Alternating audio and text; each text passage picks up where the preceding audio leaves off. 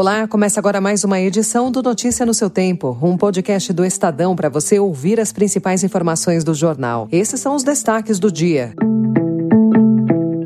Incerteza sobre aprovação leva a Câmara a adiar voto sobre PL das fake news. Após morte de indígena e garimpeiros, oito corpos são achados em área Yanomami. E conhecida como maconha sintética, droga K se espalha em São Paulo e preocupa autoridades.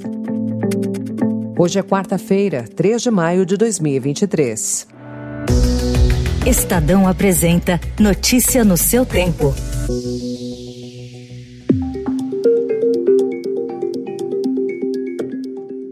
O pedido do relator para mim já é suficiente. Os líderes, na sua maioria, também caminham por uma saída da manutenção do diálogo. E, portanto, de ofício, o projeto não será votado na noite de hoje.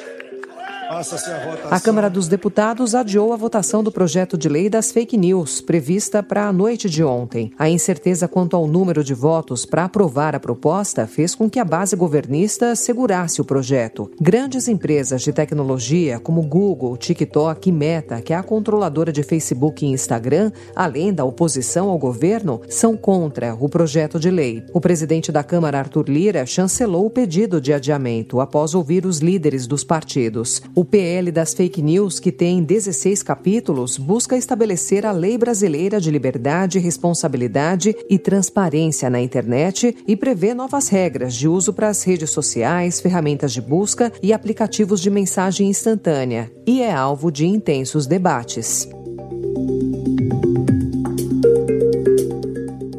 O Poder Judiciário e o Ministério Público Federal reagiram às investidas das Big Techs contra o projeto de lei das fake news. O ministro Alexandre de Moraes, do Supremo Tribunal Federal, determinou que a Polícia Federal ouça os presidentes de Google, Meta, Spotify e Brasil Paralelo por críticas à proposta legislativa.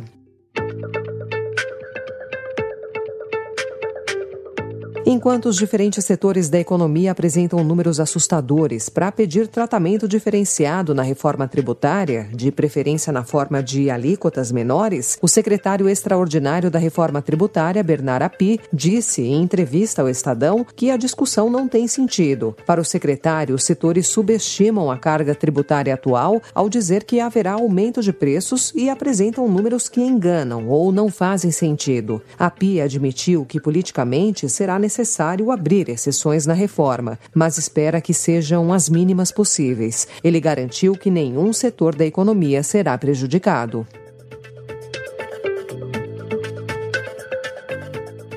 O Ministério da Educação está em negociação com a Casa Civil para obter recursos para um programa de incentivo ao tempo integral nas escolas públicas e em toda a educação básica. A intenção é que o governo Lula oferte 2 bilhões de reais neste ano e outros 2 bilhões em 2024 para ampliação. O foco será em estados e municípios que estão mais distantes da meta de 25% de matrículas no integral. Ontem, o ministro da Educação, Camilo Santana, esteve no Senado e mencionou a meta do Plano Nacional de Educação. Bom, o Plano Nacional de Educação ele tem uma meta de que pelo menos 50% das nossas escolas públicas tenham, tenham matrícula de tempo integral e também que pelo menos 25%, os nossos 25% dos alunos da matrícula e 50% das escolas.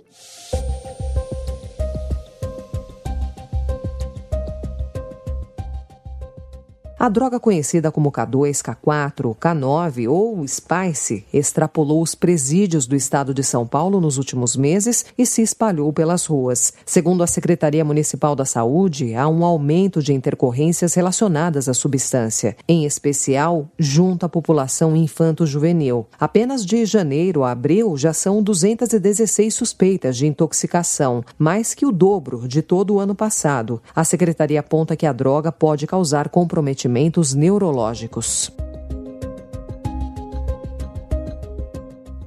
A Polícia Federal encontrou oito corpos em uma região de comunidade Yanomami, em Roraima. No sábado, um indígena foi morto e dois ficaram feridos durante um ataque a tiros na área. No dia seguinte, uma ação da Polícia Rodoviária Federal resultou na morte de quatro garimpeiros. A PF investiga as circunstâncias das mortes. A corporação não informou se os corpos são de indígenas ou se são de garimpeiros. O governo Lula convocou anteontem uma reunião interministerial para traçar ações emergenciais e concluir a retirada dos garimpeiros das comunidades Yanomami. A ministra dos Povos Indígenas, Sônia Guajajara, defendeu que tudo seja feito de forma pacífica. Então, nós estamos trabalhando para que possam ser de fato uma saída pacífica, que possa ser né, uma saída tranquila, porque o conflito não interessa a ninguém, a gente não quer também que haja violência, a gente não quer né, que essa ação promova mais violência no território.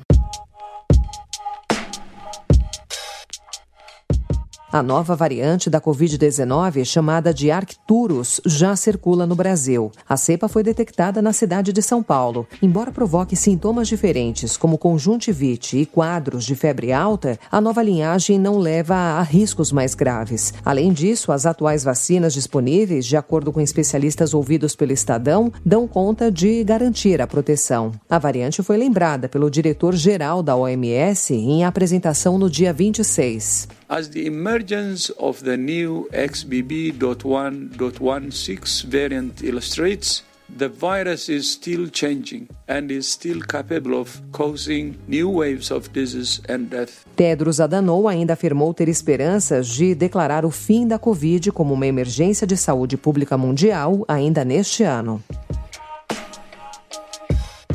O conflito no Sudão se agravou ontem com combates de rua e uso de armas pesadas. Mais de 100 mil pessoas já fugiram do país e a guerra ameaça desestabilizar países vizinhos, como Egito, Chad e República Centro-Africana. A Organização Mundial da Saúde classificou a situação no Sudão como catastrófica.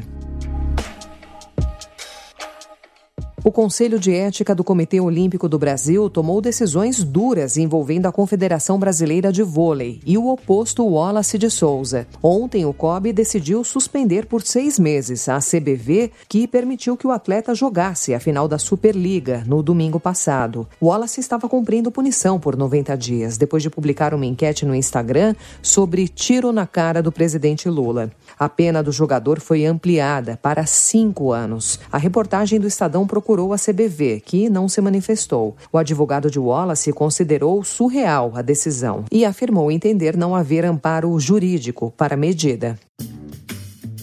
Essa foi mais uma edição do Notícia no seu tempo, com apresentação e roteiro de Alessandra Romano, produção e finalização de Felipe Caldo. O editor de núcleo de áudio é Manuel Bonfim. Obrigada pela sua escuta até aqui e até amanhã. Você ouviu Notícia no seu tempo.